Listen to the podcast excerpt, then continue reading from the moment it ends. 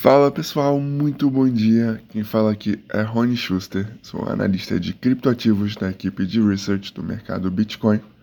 Hoje é dia 27 de outubro de 2023, sexta-feira, e vamos às principais notícias e indicadores do último dia.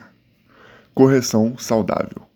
Nas últimas 24 horas, o Bitcoin está recuando 0,34%, sendo negociado neste momento a 34.150 dólares por unidade, enquanto que a maioria das outras altcoins recua um valor um pouco maior, com o Ether caindo 1,88%, 1.790 dólares por unidade. Quanto aos dados on-chain, tivemos no último dia o saldo de Bitcoin na mão dos investidores de longo prazo, os long-term holders, reduzindo em aproximadamente 18 mil unidades e o saldo de Ethereum na Beacon Chain aumentando em cerca de 13,3 mil unidades. Vamos agora às notícias, começando com a Câmara que aprovou um imposto de 22,5% para Bitcoin e outras criptomoedas. A Câmara dos Deputados aprovou na última quarta-feira o projeto de lei 4173-23 com o objetivo de tributar investimentos realizados por pessoas físicas fora do Brasil.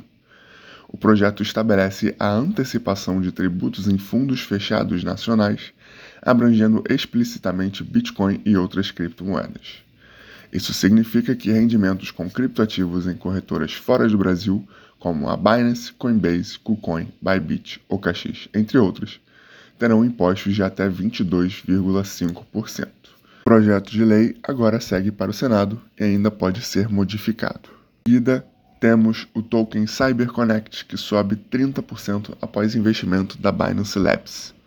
A rede social descentralizada CyberConnect, ticker Cyber, obteve 30% de aumento em seu token após investimento da Binance Labs.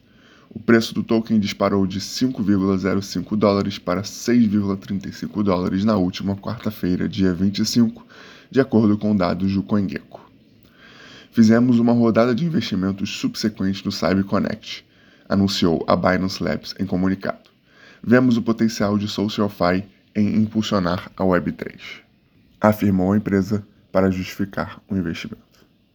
Por último, temos que Vitalik Buterin investe na Nocturne Labs para trazer contas privadas ao Ethereum. A Nocturne Labs uma startup que deseja levar contas privadas para o ecossistema da Ethereum, levantou 6 milhões de dólares em seu financiamento inicial. A Bain Capital Crypto e a Polychain Capital colideram a rodada de investimentos, com participação do cofundador da Ethereum, Vitalik Buterin, além de outros players como Bankless Ventures, HackVC e Robot Ventures.